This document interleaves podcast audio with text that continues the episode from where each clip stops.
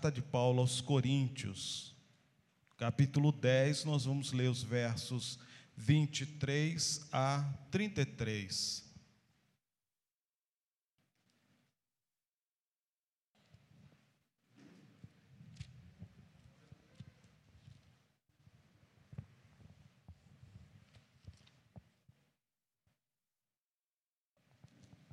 Primeira carta de Paulo aos Coríntios, capítulo 10, a partir do verso 23.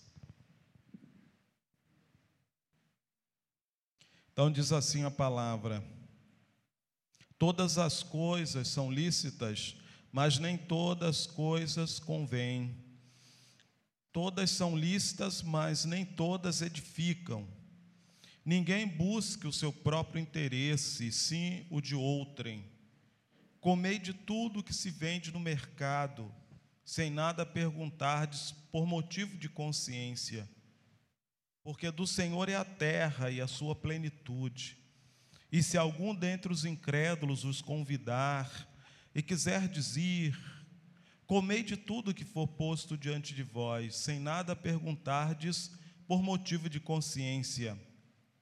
Porém, se alguém vos disser: isto é coisa sacrificada a ídolo, não comais, por causa daquele que vos advertiu e por causa da consciência.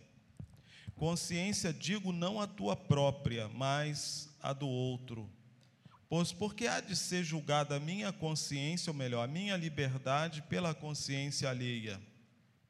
Se eu participo com ações de graças, porque hei de ser vituperado por causa daquilo que dou graças. Portanto, quer comais, quer bebais ou façais outra coisa qualquer, fazei tudo para a glória de Deus. Não vos torneis causas de tropeço, nem para judeus, nem para gentios, nem tampouco para a igreja de Deus. Assim como também eu procuro em tudo ser agradável a todos, não buscando meu próprio interesse, mas de muitos, para que sejam salvos. Amém. Oremos, Senhor, graças te damos por essa oportunidade de te cultuar, de entregar a Ti a adoração, o louvor, que são devidos somente a Ti, Senhor. Graças te damos pela Tua palavra, que o Teu Santo Espírito possa nos esclarecer, nos ensinar um pouco da tua palavra nesta noite, Pai. Abençoa cada um que aqui chegou, no nome de Jesus. Amém. Então, o apóstolo Paulo está tratando nesse texto de coisas que são lícitas aos crentes é, e coisas que não são lícitas, que não devem ser praticadas. O tema, então, dos jovens, né, tratando de liberdade. Então, dentro do tema, é, eu trouxe é, o tema, os limites, é, aliás, o tema é os limites da liberdade cristã. Então, estaremos falando um pouco sobre isso, os limites da liberdade cristã. É bem verdade que na sociedade de hoje, muita gente não quer saber de limites, né? Falar em limites, ele vai dizer limites, não é? é eu não conheço limites, não é? Muita gente não aceita é, nenhuma palavra, orientação, conselho é, que revele algum limite na sua ação. Parece uma coisa de outro mundo, uma coisa muito estranha para algumas mentes, mas a Bíblia Sagrada fala sobre isso, trata sobre isso de limites. Limites que são vistos não como é, atrapalho à nossa felicidade, mas como proteção proteção. Muitas vezes se ignora esses limites, né? se passa por cima deles e aí encontra a destruição, encontra o sofrimento, a dor. Porque se encontramos limites na Bíblia Sagrada para nosso viver, é para nossa proteção, para nos abençoar e não para simplesmente tolher nossa liberdade, nossa alegria mas os limites colocados pelo Senhor são para nossa proteção. Um verso que eu ouvi muito na minha juventude, os crentes mais maduros sempre citavam, é o verso lá que você encontra em Provérbios, dizendo: Não remova os limites antigos. Né? não remova os limites. Os limites foram colocados por seus pais, os limites antigos, não remova. Eles falavam isso com sabedoria, dizendo: se você começar a passar por cima de determinados limites, você vai se ferir, você vai sofrer. Então, o sentido de limites na Bíblia Sagrada é esse: é para proteção, é para saúde, é para abençoar aquele que segue estes limites. E a liberdade, ela também precisa de determinados limites, porque senão ela se torna libertinagem, e libertinagem é uma coisa negativa, ruim, ruim. Liberdade é um valor positivo, mas libertinagem é uma coisa negativa, é uma coisa ruim. Então, Paulo fala aqui no verso 23: todas as coisas são lícitas, é esse termo quer dizer todas as coisas são públicas. Quer dizer, eu posso fazer, eu posso realizar. Está aí diante de mim todas as coisas, mas aí ele agora volta-se para a sua relação com Deus, para o seu contexto com Deus. Ele diz: "Mas nem todas convêm, nem todas trazem edificação." Você está entendendo? Ah, eu vou fazer, todo mundo faz. Não, mas você não é todo mundo, você é filho de Deus, como está lá na primeira carta do apóstolo Pedro, capítulo 1, verso 17, ele fala: Se invocais por Pai, aquele que julga todas as coisas ali, aquele é Deus. Se invocais por Pai, então nós invocamos por Pai Deus e precisamos então entender que, embora todas as coisas estejam por aí, à vontade, aberta, ao alcance de nossos braços, ao alcance é, de um clique não é, do computador, de uma tecla, mas nem todas as coisas convêm àquele que carrega o nome de Deus, aquele que é filho de Deus. Então, de fato, nossa liberdade ela tem limites. E o primeiro limite que eu quero chamar a atenção aqui é o limite da consciência do outro. A minha liberdade, o limite da minha liberdade deve ser a consciência do outro. Paulo conta aqui uma história bem simples, fácil de entender. Ele fala, é, dos versos 14 a 22, ele fala de festas pagãs onde se fazia muito churrasco. Você gosta de churrasco? Ah, com o preço da carne hoje, não é? Aí tá o vizinho pagão lá fazendo churrasco, e aquele cheiro, né? Do churrasco, e o churrasco lá é, oferecido para Baal, né? Em homenagem, tá lá os, a imagem bem grande, você do lado de cá da cerca ou do muro sentindo o cheiro e, e o vizinho dizendo: pode vir, pode vir, venha, venha participar do churrasco. Aí Paulo diz: não, não participe, porque quando você participa na festa, você está tendo comunhão com todos que estão na festa, inclusive com o, o, o, Deus que está sendo adorado ali, o ídolo que está sendo adorado. Então Paulo fala: não participe, não participe na festa pagã, porque está sendo dedicada a um ídolo. Eu ainda me lembro, talvez alguns achem que isso foi exagero, mas é, de certa forma orientou meus filhos. No meu primeiro ministério aqui em Monteiro, é, poucos parques tínhamos na cidade, os meninos pequenos. O melhor parque, não sei se ainda hoje é assim, mas o melhor era o da festa da padroeira. o melhor parque. Aí eu dizia para os meninos: não, vamos em outro, mas pai, vamos em outro, esse é o consagrado à padroeira. E eles não iam, naquele parque. Bom, eles tinham um consolo que quando de dois em dois anos viajávamos para o Rio de Janeiro, aí eu tinha que levar eles no parque lá, não é? Aí tinha que gastar no parque lá no Rio de Janeiro. Mas eles aprenderam a separar uma coisa da outra, né? a entender que ah, há determinados compromissos, há determinadas coisas é, que para um crente maduro, adulto, formado, não faz muita diferença, mas para a formação de uma criança, formação de, de mentalidade, de conceitos, é, de caráter, ajuda. E eles foram criados assim.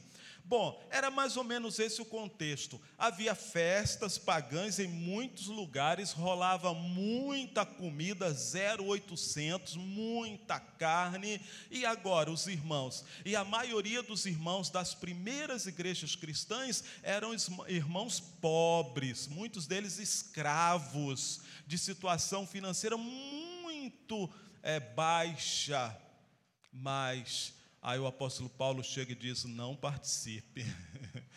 Você vai ter comunhão com o ídolo? E depois, como é que você vai ter comunhão com o Senhor?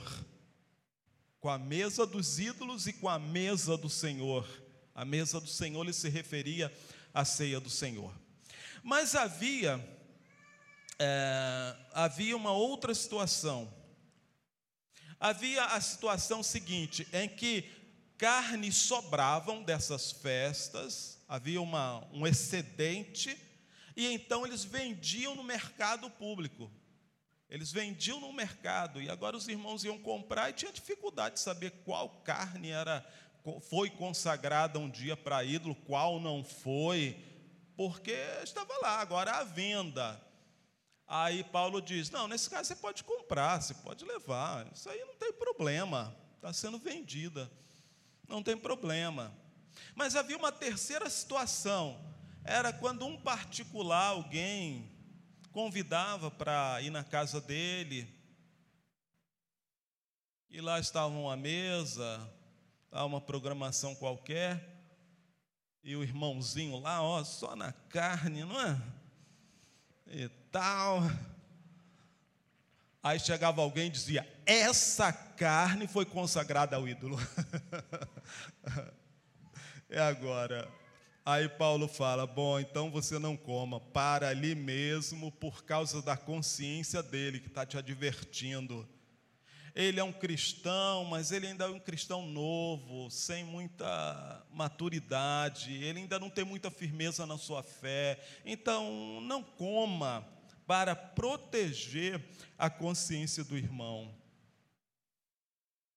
A, a, minha liberdade, ela vai ao encontro, o limite dela é a consciência do meu irmão. Isso aí, dizendo em outras palavras, eu não devo ser escândalo para o meu irmão. Não devo escandalizar outras pessoas. Senhor Jesus falando sobre isso em Lucas 17, ele fala que é, os escândalos sempre vêm, mas ai daquele por meio do qual vem o escândalo. Ele fala que é melhor pegar uma pedra de moinho, você já viu uma pedra de moinho, não é? Amarrar no pescoço desse, dessa pessoa, desse sujeito, e jogar lá no rio, no açude, já pensou a, a, condição dele diante de Deus, o castigo dele diante de Deus por estar promovendo escândalos? Então, meus irmãos, ah, nós não podemos de forma alguma escandalizar o reino de Deus, escandalizar o Evangelho, escandalizar outras pessoas.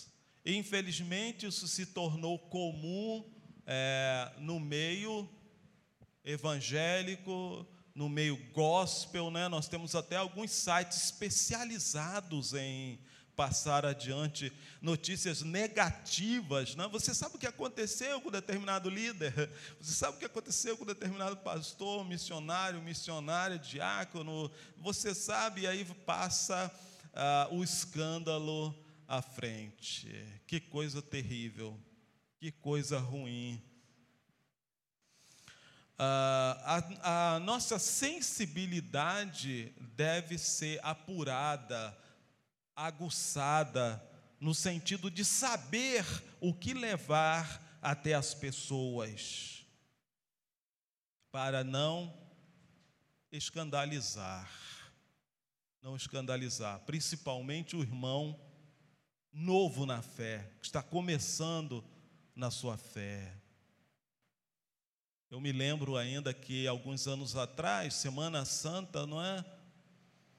Quando se fala que não deve se comer carne, né? E o irmãozinho lá, sem noção de nada, iniciando, né? Plena sexta-feira, ele espeta o bife dele aqui, ah, eu posso comer. Meu irmão, para que um negócio desse, né? Para que essa agressividade? Vai escandalizar os novos na fé. Não é dessa forma. Imagine aqueles irmãos simples, humildes, não tinha dinheiro para comprar carne e lá está a festa dos pagãos, carne rolando para lá e para cá. Mas ele diz: Eu não vou comer para não escandalizar a minha igreja, não escandalizar o Evangelho, não escandalizar o Senhor Jesus. Então eu não vou participar. Podia participar, uma coisa pública.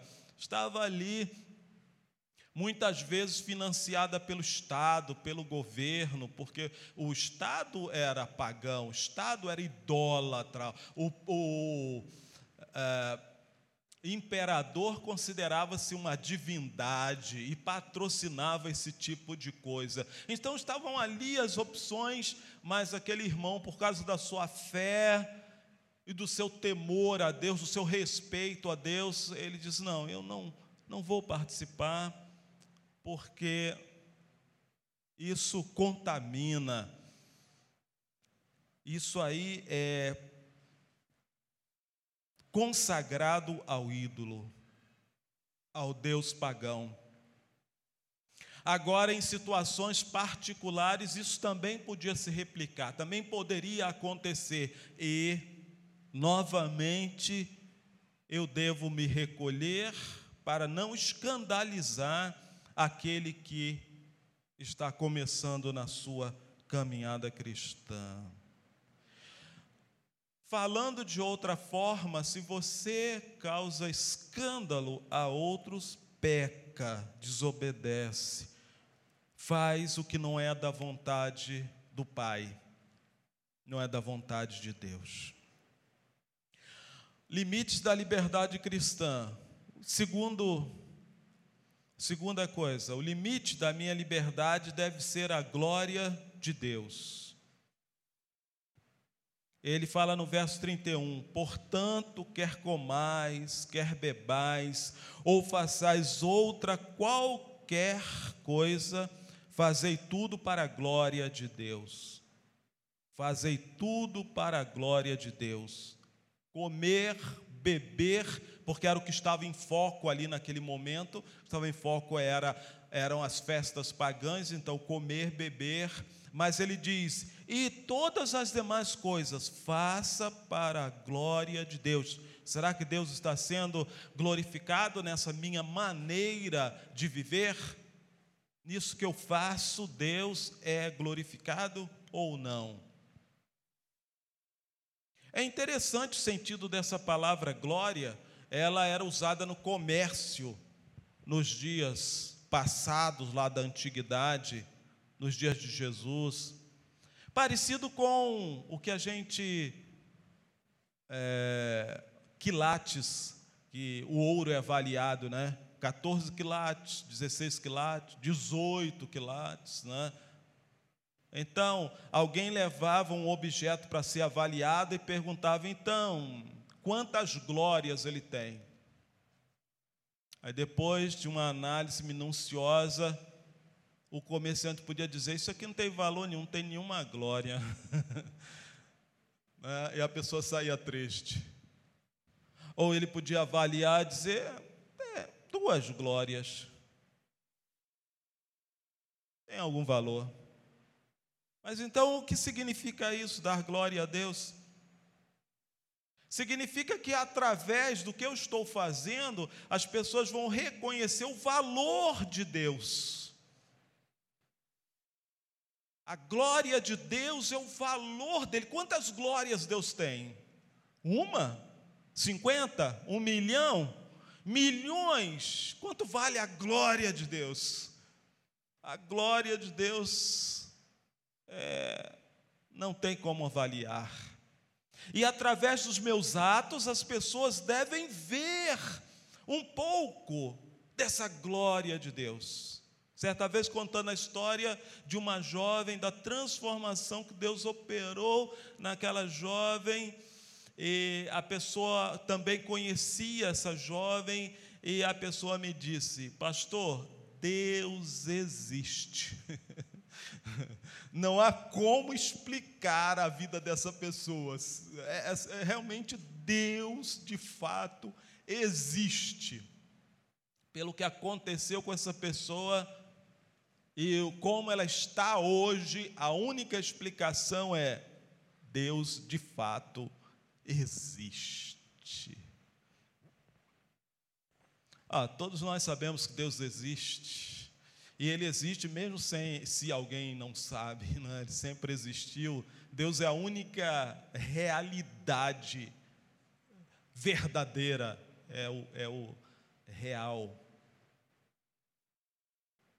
Mas nossas vidas podem revelar ao mundo o valor imenso, a glória de Deus, dependendo de como vivemos do que fazemos. O limite da minha liberdade deve ser a glória do Senhor, isto é, eu devo usar minha liberdade, usar minha vida para que o valor, o imenso valor do Senhor Deus seja conhecido. Talvez para alguns aqui o primeiro passo para você revelar ao mundo a glória de Deus seja receber o Filho de Deus na sua vida recebendo o Filho de Deus na sua vida como seu Senhor e Salvador, esse é o primeiro passo para que as pessoas à sua volta, para que o mundo veja e compreenda a glória de Deus, pelo que Ele vai fazer na sua vida, pela transformação que Ele vai realizar na sua vida. O apóstolo Paulo tem uma, tem uma figura sobre isso extraordinária maravilhosa. É quando ele diz assim: temos este tesouro em vasos de barro. Eu acho essa figura fantástica. A ideia era o seguinte: como não havia bancos naquela época, então às vezes os reis derretiam seu ouro e colocavam em vasos, em potes de barro e enterravam. Para que o inimigo não levasse, né? Enterravam. E um dia, se alguém achasse esse pote, podia ser que aquele barro, aquele vaso se quebrasse e aí aparecia aquele reluzente ouro. Paulo fala isso de nossas lutas, de nosso trabalho, eh, quando nosso corpo vai envelhecendo, nossas forças vão se enfraquecendo, e o tempo vai passando, e esse vaso de barro vai se acabando, mas ele diz que há uma tendência daquela, daquele ouro que está lá dentro, então transparecer, mas aquele ouro não é meu, não é seu, é a presença do Deus eterno. A presença do Espírito do eterno que começa a ser vista na vida de determinadas pessoas. A glória de Deus, o valor imensurável de Deus que começa a transparecer através da vida destas pessoas. O limite da minha liberdade deve ser a glória de Deus. Será que eu penso sobre isso? Durante o meu dia que eu estou pensando em fazer tantas coisas, eu penso sobre isso que o que eu faço, a minha vida, deve mostrar um pouco da imensa glória, do valor imenso do Deus Todo-Poderoso? Ou será que eu olho para um lado, olho para outro, não tem ninguém da igreja, não tem nenhum diácono me olhando, muito menos o pastor, então eu posso fazer, posso enfiar o pé na jaca. Mas aí é como a, aquela história daquele menininho que foi com o pai, né? O pai foi roubar manga e botou ele para tomar conta. Diz: fica olhando, vê se veio alguém aí e tal. Você avisa. Olha para lá, olha para cá, e o menino perguntou: pai, e para cima? Quem vai tomar conta? Quem vai olhar? Quem vai olhar para cima? Deus a todos vê, em todo tempo, em todas as situações. Então a minha vida deve de fato ser um canal que aponte para o valor, a grandeza extraordinária de Deus. Aí você vai dizer, pastor, viver assim é chato. Bom, se você pensa que é chato, você não entendeu nada ainda, não entendeu nada da coisa não entendeu o mistério, não é, André? Não entendeu nada. Porque viver dessa forma é, é, é, a maior felicidade, é o maior privilégio, é a maior alegria, é, é um valor que Deus está nos conferindo, nos dando, de sermos é, servos dEle, de sermos pessoas que propagam a glória dEle, é algo extraordinário, tão elevado, tão grande, que não dá para descrever em palavras. O que você tem feito da sua liberdade? Certa vez eu vi um filme, ah, talvez alguns aqui tenham visto, e era de uma mulher que queria ficar rica. Ah, e ela queria muito ficar rica, e ela. É, as pessoas, lá nos Estados Unidos e outros lugares, né, quando chegam a determinada idade, elas são conduzidas para um asilo. Muitas têm dinheiro, né? Então, a, essa mulher ela começava a administrar a vida dessas pessoas, e aí tinha acesso às contas, vendia propriedades, ela queria enriquecer. Bom, mas interessante que o que ela falou durante o filme umas duas vezes, ela disse: Eu quero ficar rica, eu quero usar o dinheiro, eu quero usar o dinheiro como. É, eu não sei nem usar a palavra. Acho que a palavra que ela usava não é muito boa para usar no púlpito. Mas ela dizia: Eu quero usar o dinheiro para dar nas pessoas, para bater nas pessoas. Você já pensou? A ideia dela, é, ela queria ter muito dinheiro, ser muito rica, e ela ia massacrar as pessoas. Como é que nós usamos nossa liberdade para ferir os outros? Eu vivo como eu quero, da forma, não é? Há uma gíria antiga que diz: fazendo o que dá na telha. Alguns aqui não são desse tempo, né? Mas fazendo, vivendo da forma que eu quero viver, da maneira que eu quero viver, essa é a minha liberdade. Então você não entendeu ainda quando a palavra do Senhor fala, portanto, quer comais, quer bebais, ou façais qualquer outra coisa, fazei tudo para a glória de Deus. Bom, o limite da minha liberdade deve ser a glória de Deus, mas o limite da minha liberdade deve ser também o amor. Ele fala aqui no verso 32 o seguinte: Não vos torneis causa de tropeço nem para judeus, nem para gentios, nem tampouco para a igreja de Deus assim como também eu procuro em tudo ser agradável a todos, não buscando meu próprio interesse, mas o de muitos, para que sejam salvos. A palavra amor não está escrita, grafada aqui nesses dois versos, mas ela transparece aqui quando Paulo fala da seguinte forma: Não vos torneis tropeço nem para judeus, nem estrangeiros, nem para a igreja de Deus, mas eu procuro em tudo ser agradável a todos, para que sejam salvos. O limite da minha liberdade deve ser o amor. A Bíblia Sagrada fala que quando cumprimos a lei do amor, não precisamos do restante da, da lei. Porque quem ama, ele não fere o seu próximo. Quem ama, ele não rouba. Quem ama, ele não é, adultera.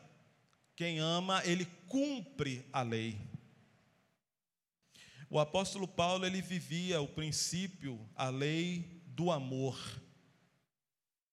E ele estava disposto a sofrer e a se entregar pela causa do Mestre. E ele nos aconselha: não seja causa de tropeço para o seu povo, para a sua família. Porque quando ele fala não seja causa de tropeço para os judeus, era o povo dele, a família dele. Então ele está dizendo para mim: não seja causa de tropeço para a sua família, para o seu povo, para que eles encontrem a Cristo. Se você for uma causa de tropeço, eles não encontrarão a Cristo. Eles vão cair antes e não chegarão até Jesus. Mas, pastor, será que alguém pode ser causa de tropeço para outros? Pode. E como acontece?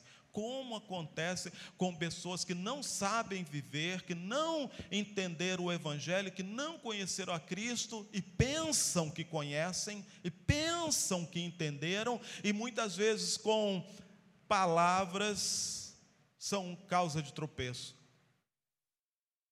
com atitudes, com emoções não curadas, não resolvidas, são causa de tropeço não seja causa de tropeço para sua família, para o seu povo. Ele fala nem para os gentios, para os gentios aqui é para os estrangeiros. Jerusalém era uma cidade cosmopolita, recebia gente de toda parte do mundo. Os gentios estavam por ali, e ele estava dizendo para os irmãos: não seja causa de tropeço para os estrangeiros, para que eles também possam conhecer a Deus ou quando você estiver lá entre eles, nem tampouco para a igreja de Deus. Não seja causa de tropeço. A minha liberdade deve ser o amor. Amor ao meu povo, minha família, mas o amor também a Deus e a sua causa e a sua igreja. Como é que você usa a sua liberdade. Eu vou te dizer como muitos hoje usam a sua liberdade. Muitos hoje que dizem servir a Deus usam sua liberdade da seguinte forma: eu vou na igreja quando eu quero. O pastor não manda na minha vida, ninguém manda. Quem manda sou eu, eu vou quando eu quero. Quando eu não quero, eu não vou. Eu digo que estava doente, que viajei, que tinha um compromisso, ou não digo nada, porque ninguém tem nada a ver com isso. É a minha liberdade. Não é verdade? Aí você vai dizer, ah, o pastor está exagerando. Na prática é o que a gente percebe, o que a gente vê é que quando queremos, queremos, mas quando não queremos, não queremos e uh, não tem, não tem essa coisa de Deus está me dizendo que eu não quero agir assim, mas eu vou agir assim porque Deus quer que eu faça dessa forma. Colocamos nossos desejos, nossas vontades, nossos interesses em primeiro lugar. Isso se chama egolatria. Adoramos nosso ego em primeiro lugar, nossas ideias, julgamentos desculpe, julgamentos, interesses, estão acima. Dessa forma, não se vive para a glória de Deus. Se vive para a glória de Deus quando nossos interesses, desejos, é, vontades estão crucificados com Cristo na cruz. Se lembra do texto? É. Já estou crucificado com Cristo e vivo não mais eu, mas Cristo vive em mim, e a vida que agora vivo na fé, vivo, né, para a glória de Deus. Gálatas, capítulo 2, verso 20. Vivo para a glória de Deus, porque o meu eu foi crucificado na cruz do Calvário. Meus irmãos, não é fácil, é um desafio. Jesus nunca disse que seria fácil, assim, um passeio. Ele disse: se alguém quiser vir após mim, tome sua cruz, me siga. Você vai ser crucificado nessa cruz, suas vontades, seu eu, tudo deve morrer nessa cruz para você então ser o meu discípulo. Somente dessa forma encontramos o caminho da glória de Deus. Conhecemos a glória do Senhor. O profeta Isaías tem uma passagem interessante em que o povo comparece diante dele com uma reclamação. O povo chega diante dele e diz: Olha, nós jejuamos, nós fazemos uma série de coisas, mas é, o Senhor não nos ouve. É, deixa eu ver se eu abro aqui para vocês. ele diz aqui no, no Isaías 58, é, é, a, a cena é a seguinte, e é o Senhor Deus que está descrevendo a cena, Isaías 58, 2. É, me procuram dia a dia, têm prazer em saber meus caminhos, como o povo que pratica a justiça, não deixa o direito do seu Deus, perguntam-me pelos direitos da justiça, têm prazer em se chegar a Deus. Olha que cena interessante, né? Até aqui parece tudo bem. Aí ele continua. Aí esse povo pergunta para Deus: Por que jejuamos nós e tu não atentas para isso? Afligimos nossa alma e tu não levas em conta. Eis que no dia em que jejuais, cuidais dos vossos próprios interesses, exigis que se faça todo o vosso trabalho. Eis que jejuais para contendas e rixas, para ferirdes com punho iníquo. Você observou a aparência desse povo? O Senhor Deus diz: Ah, eles me procuram, eles têm prazer em saber meus caminhos, eles falam acerca da justiça, do direito de Deus, e aí eles perguntam: por que nós jejuamos, afligimos nossa alma, e mas o Senhor não atende. Aí o Senhor fala: vocês jejuam, mas nesse dia vocês sobrecarrega os seus empregados para que eles trabalhem dobrado. Pelo serviço que vocês não vão fazer, eles têm que fazer. Vocês jejuam para rixas e punhos iníquo, quer dizer, para ferir. E é uma série de coisas que são relatadas nesse capítulo 58. Depois, se você quiser ler em casa, ele vai é, lhe ajudar a crescer no conhecimento do nosso Deus. Então, o que esse capítulo me ensina é que a, a, nossa vida com o Senhor é mais do que uma aparência, é mais do que simplesmente vir ao culto no domingo ou na quarta-feira. A minha vida com o Senhor é um compromisso do coração, é um compromisso da alma com o Senhor, pelo que Ele é, pelo valor que Ele tem, e não simplesmente porque Ele pode me abençoar. Quando eu uso qualquer religião na tentativa de obter favores de Deus, seja para isso, seja para aquilo, isso se chama paganismo. Os pagãos fazem isso, eles oferecem é, suas ofertas e oferendas à sua divindade para que consiga que a sua divindade faça a vontade deles. A vontade deles pode ser ganhar dinheiro, pode ser conseguir sexo, pode ser é, conseguir é, uma série de coisas. E assim como nós, quando nós nos aproximamos do nosso Deus, simplesmente querendo dar alguma coisa, Deus, olha, eu estou aqui para te dar isso, porque o Senhor vai me dar, ó, vai me dar isso, vai me dar aquilo, eu vou trocar minha casa, eu vou fazer isso. O máximo que se consegue dessa forma é chegar-se a um ídolo. Está tratando Deus como ídolo. O máximo que se consegue é encontrar-se um ídolo, não o Deus vivo todo-poderoso, porque ele não trabalha dessa forma, ele não trabalha dessa base. Mas, pastor, Deus não abençoa? Sim, abençoa e muito, tem muitas bênçãos, mas Ele não quer que você se relacione com Ele nessa base. É fácil entender isso. Né? Se você chegasse para sua esposa e perguntasse: por que se casou comigo? Aí ela dissesse: Olha, você tem um carro legal. É, mas por que mais você se casou comigo? Ah, olha essa casa, que casa bonita você tem. O que, o que você acharia disso? É horrível, né? É, por que você se aproxima de Deus? Ah, Deus, Deus tem muita coisa para mim, né? Não funciona dessa forma. Não é dessa forma.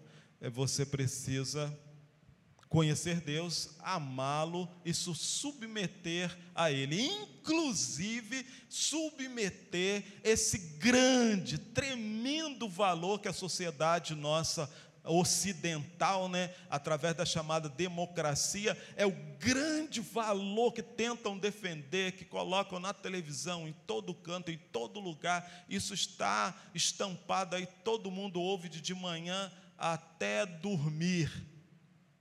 Liberdade.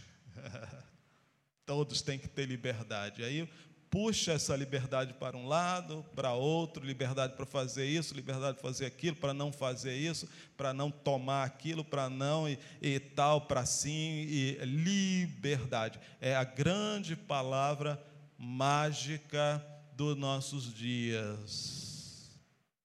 A liberdade cristã tem limites.